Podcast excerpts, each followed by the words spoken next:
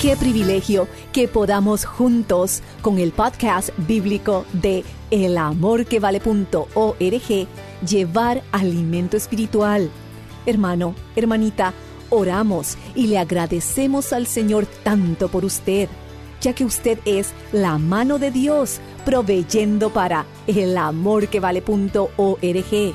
Con sus oraciones y fieles ofrendas de amor mensuales, unidos a través de El Amor que Vale, declaramos el camino, la verdad y la vida, es decir, a Cristo Jesús.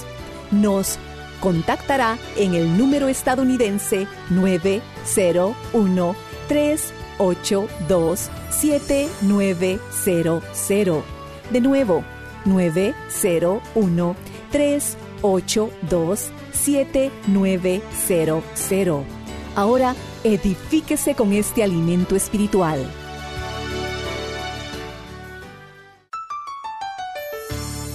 ¿Sabe usted la diferencia entre soborno y recompensa? Escuchemos. Leí de un padre que le dijo a su hijo, quien iba a cumplir 16 años, Hijo, pronto vas a cumplir 16 años y te voy a ayudar para que te compres un carrito. Pero antes, quiero que leas estos libros y me des un resumen escrito de su contenido. Y por cada libro leído y resumido, depositaré 100 dólares en el fondo para tu carro. Pero recuerda, si lees sin prestar atención a lo que lees, cuando manejes, manejarás sin prestar atención a lo que haces. O sea, este padre puso un gran incentivo en la vida de su hijo. Y algunos de ustedes seguramente me dirán, pastor, yo no creo en esto de sobornar a los hijos. Pues yo tampoco. Pero un incentivo no es un soborno, es una recompensa. ¿Sabe usted la diferencia entre soborno y recompensa? Un soborno es para hacer algo malo. Una recompensa es el reconocimiento de algo bueno. Y recuerde, Dios da recompensas. Una vez más, bienvenidos a El Amor que Vale, el Ministerio de Enseñanza Bíblica del Dr. Adrian Rogers. Las estadísticas muestran, más allá de toda sombra de duda, que la crisis de la familia en nuestros días es padres que abandonan el hogar y por lo tanto renuncian a cumplir sus responsabilidades como esposos y como padres. En la voz del pastor Lenín de Llanón, escuchemos al doctor Adrian Rogers en la segunda parte de su estudio bíblico, se necesita a Dios para establecer el hogar. Desde el programa anterior estamos estudiando algunos versos del capítulo 20 de Éxodo y del capítulo 6 de Deuteronomio. Tenga lista su Biblia y un cuaderno de notas para el estudio bíblico de hoy. ¿Cómo sabemos que hay un Dios? Porque las escrituras así lo declaran, la creación lo demuestra y la fe lo descubre. Por fe lo creemos. Y algunos nos acusan de eso, de creer. Pero sabía que todos somos creyentes. Aún los ateos son creyentes. Si un ateo me dice que le pruebe que hay Dios, yo le respondo que no puedo hacerlo. Y entonces él se burla de mí. Pero entonces yo le digo que me pruebe que no hay Dios. Y como no puede hacerlo, me dice, yo no creo que hay Dios. ¿Lo ve?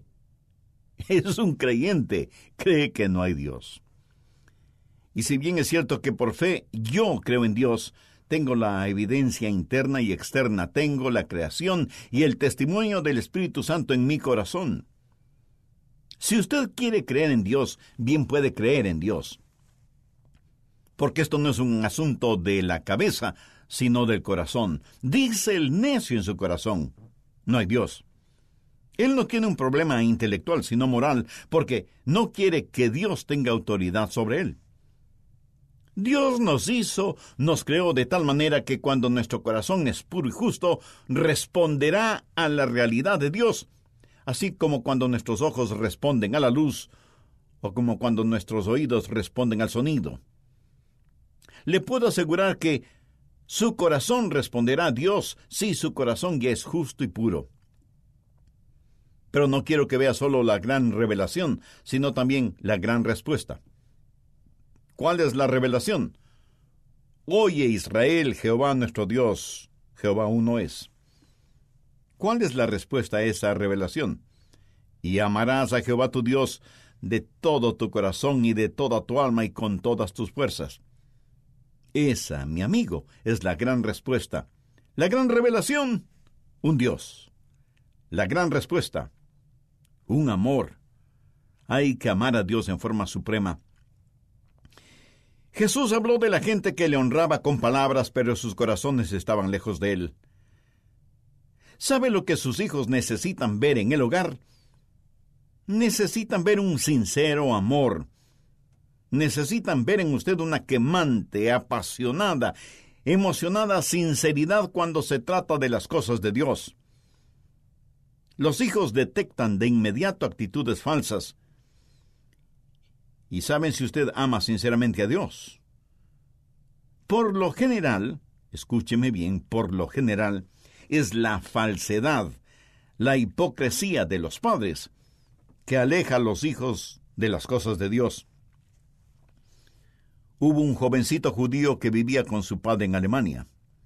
Su padre era un exitoso hombre de negocios. La familia practicaba la fe judía y se trasladaron desde Alemania a Inglaterra. El jovencito se sorprendió cuando su padre les dijo que se harían miembros de la iglesia luterana y preguntó, eh, Papá, ¿y por qué vamos a ser miembros de la iglesia luterana? Y su padre le respondió, Hijo, estamos viviendo en otro lugar. Y hay muchos luteranos en la comunidad y eso será magnífico para mis negocios. Ese jovencito, que tenía un profundo interés en la religión, perdió su fe en la religión ese mismo instante. Su nombre, Carlos Marx, autor del Manifiesto Comunista, en el cual él dijo que la religión era el opio de los pueblos. Pero no solo usted debe amar a Dios con un sincero amor, sino que debe amar a Dios con un amor total. La Biblia nos dice que debemos amar a Dios con nuestro corazón, con nuestra alma y con todas nuestras fuerzas. El alma es usted mismo. O sea que todo su ser debe ser dado a Dios. No debe haber ningún área de su vida que esté fuera del control de Dios. ¿Cómo va a enseñar a sus hijos que hay un solo Dios? Ellos deben ver en usted ese total y sincero amor por Dios y para Dios. Alguien dijo que para saber cuánto una persona ama a Dios, solo es necesario mirar su chequera o su cuenta bancaria. Ellos dirán claramente, con números, cuáles son las prioridades en su vida. La Escritura también dice que debemos amar a Dios con todas nuestras fuerzas, y no está hablando únicamente de fuerzas físicas, sino de la fuerza emocional, de la fuerza intelectual, de la fuerza financiera. Y debido a que hay una gran revelación, un solo Dios y una gran respuesta, un gran amor, hay también una gran responsabilidad, una ley. Veamos Deuteronomio 6:6. Y estas palabras que yo te mando hoy, los diez mandamientos no son diez sugerencias o iniciativas voluntarias. El verso 7 dice, y las repetirás a tus hijos, y hablarás de ellas estando en tu casa, y andando por el camino, y al acostarte y cuando te levantes, una ley. En cierta forma, su hogar debe, debe ser como una facultad de derecho, en donde usted enseña a sus hijos la ley de Dios. Los catedráticos son papá y mamá, y el material a enseñarse proviene de Dios mismo. Anote Deuteronomio 6.2. Para que temas a Jehová tu Dios guardando todos sus estatutos y sus mandamientos que yo te mando, tú, tu hijo y el hijo de tu hijo. Esta responsabilidad recae sobre el Padre el gran problema en nuestros días son los padres que han abandonado sus responsabilidades. Un notable psicólogo dijo lo siguiente, si el marido o padre no es la cabeza de la familia, no habrá nada, sino solamente caos. El padre es la persona puesta por Dios para proveer estabilidad, carácter y fortaleza en el hogar. Pareciera que para los padres modernos lo único que les interesa es la profesión, los deportes y el sexo, no necesariamente en ese orden. Se han olvidado de la asignación dada por Dios de enseñar los diez mandamientos. Una organización conocida como Iniciativas de Paternidad publicó un estudio mostrando el efecto de la ausencia de los padres en el hogar delincuencia juvenil y padres ausentes son un común denominador. Un notable escritor en referencia a este asunto dijo, el abandono del hogar por parte de los padres es el motor que está impulsando nuestros problemas sociales. Las estadísticas muestran más allá de toda sombra de duda que la crisis de nuestros días son los padres que abandonan el hogar y por lo tanto sus responsabilidades. Hay poderosas fuerzas que están tratando de moldear la mentalidad de nuestros jóvenes. Cuando los jóvenes llegan a su casa, van a su cuarto, cierran la puerta, encienden su televisor o computadora y empiezan a ver esa basura musical pornográfica que es MTV. Y algunas personas dicen que lo que ellos miran no les afecta. Y si usted cree que eso es cierto, es que usted ya tiene su cerebro lavado. Permítame preguntarle algo. ¿Por qué una compañía está dispuesta a pagar un millón de dólares por 30 segundos de propaganda de su producto durante el juego por el campeonato de fútbol norteamericano si es que esa propaganda no va a afectar a los televidentes? Nuestros hijos están sistemáticamente siendo seducidos por lo que ven y oyen en la televisión. Veamos nuevamente Deuteronomio 6, 7. Y las repetirás a tus hijos. Debemos enseñar a nuestros hijos desde muy temprano. Francisco Javier fue un educador católico romano, quien dijo lo siguiente. Denme a sus hijos hasta que tengan siete años de edad, y después de eso, cualquiera puede tenerlos. Isaías 28, los versos 9 y 10, dice, ¿A quién se enseñará ciencia? ¿O a quién se hará entender doctrina? ¿A los destetados? ¿A los arrancados de los pechos?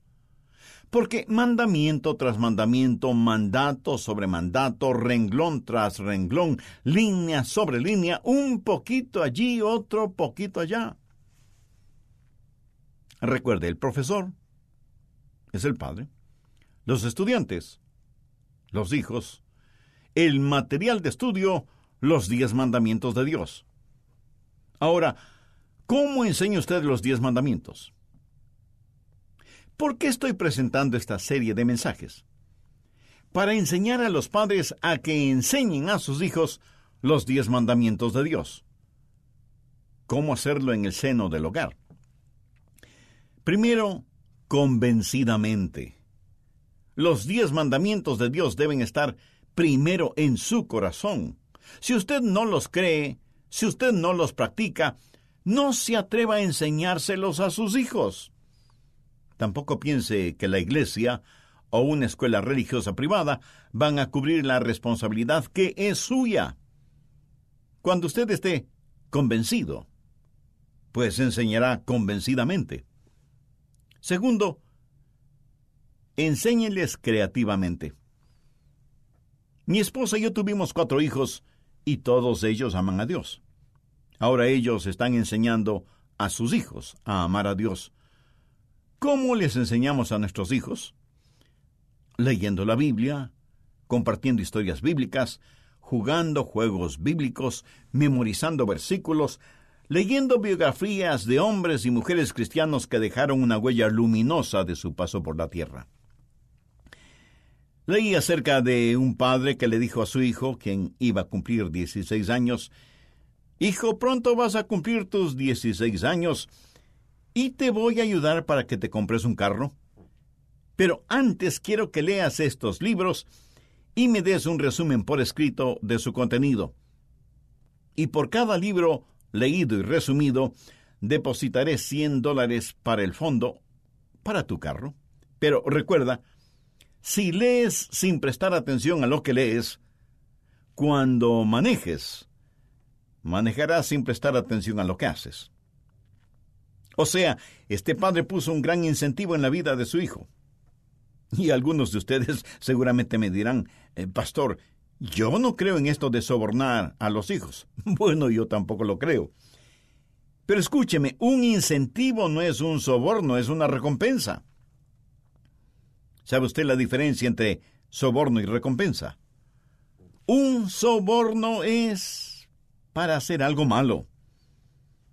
Una recompensa es en reconocimiento de algo bueno. Y recuerde, Dios da recompensas. Tercero, enséñela conversacionalmente. El verso 7 dice debemos hablar de ella no solo cuando estemos en casa, sino cuando estemos afuera, caminando o paseando o haciendo ejercicios o lo que sea. Y antes de que nuestros hijos se vayan a dormir o en la mañana cuando se levantan. Ahora veamos lo que dice el verso 20. Mañana cuando te preguntare tu hijo diciendo, ¿qué significan los testimonios y estatutos y decretos que Jehová nuestro Dios os mandó? O sea que habrá un momento en que nuestros hijos, movidos por la curiosidad, nos hagan preguntas. Su respuesta no debe ser algo aburrido o tedioso, Recuerde que ellos aprenden por nuestro ejemplo y enseñanza. Cuarto, enséñenlos en forma conspicua.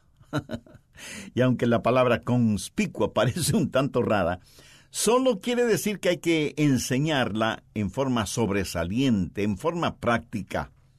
Verso 8. Y las atarás como una señal en tu mano, y estarán como frontales entre tus ojos. ¿Qué quiere decir esto? Los judíos interpretaron esto en forma literal y tuvieron pequeñas cajitas llamadas filacterias, en la cual ponían trocitos de pergaminos conteniendo algún versículo de la palabra de Dios. Yo creo que cuando Dios dijo que estarán como señal en tu mano y entre tus ojos, sencillamente quiso decir que todo lo que pensamos y todo lo que hacemos debe ser controlado por la palabra de Dios. Verso 9. Y las escribirás en los postes de tu casa y en tus puertas. ¿Qué quiere decir? Significa la enseñanza de la palabra dentro del hogar en forma convencida, creativa, conversacional y conspicua. Debemos enseñar la palabra de Dios de tal manera que nuestros hijos sepan con toda certeza que nosotros creemos lo que creemos. Dios dijo, yo soy el Señor tu Dios, no tendrás dioses ajenos delante de mí. Dios en verdad no tiene ningún rival porque no hay ningún otro Dios. ¿Me escuchó? No existe ningún otro Dios. Por lo tanto, Dios no tiene rival. Por eso, lo que Él me pida hacer, lo haré. Obedeceré las leyes de Dios, porque fueron dadas no para castigarnos, sino para nuestro bienestar. Me pregunto cuántos de quienes me escuchan en este momento podrían decir, Pastor Rogers, yo sé que si muero este momento me iré al cielo porque me he arrepentido de mis pecados, he recibido a Cristo como mi Salvador y mi Señor. Sé que soy salvo porque he depositado toda mi confianza y mi fe en el Señor Jesucristo y sé con absoluta seguridad que Él me ha perdonado y me ha salvado. Si usted puede decir eso, Doy gracias a Dios por usted, que es mi hermana o mi hermano en el amor de Cristo. Pero también sé que habrá muchos oyentes, hombres y mujeres, que aún no tienen una relación personal con Dios por medio del Señor Jesucristo. Sabe que usted puede hacer esa decisión espiritual ahora mismo. Si ese es su más intenso deseo este momento, yo le voy a guiar en una sencilla oración que usted pueda decirla con sus propias palabras. Puede orar en voz alta o en voz baja, o si lo prefiere, silenciosamente en la intimidad de su corazón y de su mente, pero ore con fe, con sinceridad, convencidamente. Eterno Dios, soy un pecador. Sé que estoy espiritualmente perdido y te pido que me perdones y me salves. Sé que merezco tu juicio por mis transgresiones, pero suplico me otorgues tu misericordia. Señor Jesús, sé que derramaste tu sangre y que entregaste tu preciosa vida en la cruz del Calvario para pagar por la culpa de mis pecados. Gracias por amarme de tal manera. Este momento, con toda mi fe y con profunda gratitud, te invito a que vengas a morar en mi corazón y a controlar mi vida como mi Salvador y mi Señor. Desde ahora y en adelante, quiero vivir una vida que sea digna de ti. Ayúdame a ser la clase de persona que tú quieres que sea. Dame la fuerza espiritual y emocional para que nunca me avergüence de ti, ni sea una vergüenza para ti o para tu bendita palabra. Y porque tú me amaste hasta la muerte, yo quiero amarte, seguirte y servirte durante toda la vida que me des en esta tierra. Perdóname, límpiame, sáname y sálvame. Te lo pido en tu santo nombre. Amén. Quien quiera que usted sea y donde quiera que esté, si hizo esa decisión espiritual por Cristo, dice la Biblia que hay gran regocijo en el cielo por su arrepentimiento, y la realidad y la paz de Dios inundarán su ser. Nosotros queremos regocijarnos con usted y por eso le invito muy cordialmente para que nos escriba y comparta con nosotros acerca de su decisión espiritual. Su carta no solo que será un gran estímulo para nosotros en nuestro Ministerio de Estudios Bíblicos Radiales, sino que nos dará también la oportunidad de orar por usted y su nueva vida como creyente en el Señor Jesucristo. Ningún amoroso padre de familia quiere ver a sus hijos en peligro, ni evita proveerle a sus hijos todo lo bueno que pueda darles cuánto más es verídico con nuestro amoroso Padre Celestial. Si gusta volver a escuchar Se necesita a Dios para establecer un hogar o quiere compartir esta enseñanza con un amigo, su sede está a su disposición si nos llama al 1-800-647-9400. Repito, 1-800-647-9400 o visite elamorquevale.org. Se necesita a Dios para establecer un hogar es parte de la serie de mensajes Un 10 perfecto para las familias ganadoras. Anhela una familia que logre el éxito en lo que verdaderamente es importante? ¿Desea tener un hogar donde sus hijos aprendan a amar a Dios y amar a otros y convertir ese amor en un testimonio viviente para Cristo? La serie Un 10 Perfecto para las familias ganadoras es para usted. Contáctenos y adquiérala hoy en oferta especial. La encontrará en elamorquevale.org. ¿Desea continuar edificándose con los mensajes del Dr. Rogers? Ore y considere su fiel donación mensual para que el amor que vale asimismo continúe transmitiendo. Recuerde, somos un ministerio financiado exclusivamente por usted. ¿Le gustaría unirse a nosotros para atraer más vidas a Cristo y que ellas maduren en la fe? Escuche. Juliet desde Osakashi, Japón comparte. Soy una chilena que reside en Japón y recientemente me he enterado de su programa y lo escucho por Internet. Su programa me está enseñando mucho y me llena el alma. Gracias. Gloria a Dios. Por ello, en agradecimiento por su ofrenda de amor, deseamos enviarle el folleto Cómo conocer la voluntad de Dios. Llámenos al 1-800-647-9400. Repito, 1-800-647-9400. 647-9400. El Salmo 32.8 nos promete, Te haré entender y te enseñaré el camino en que debes andar. Sobre ti fijaré mis ojos. La voluntad de Dios nunca le llevará donde el poder de Dios no pueda mantenerle. Solicite el folleto Cómo conocer la voluntad de Dios al enviar su donativo a El Amor que Vale, P.O. Box 38400, Memphis, Tennessee 38183, Estados Unidos. O visite elamorquevale.org. Estamos tan felices que haya sintonizado nuestro programa hoy. Aprovechamos para agradecerles a Maritza Edmiston y Lenín de Llanón por la producción de esta enseñanza. Soy Andrés García Vigio y oramos que este mensaje le haya sido de bendición y que le ayude a comprender aún más que el Señor Jesucristo es el amor que vale.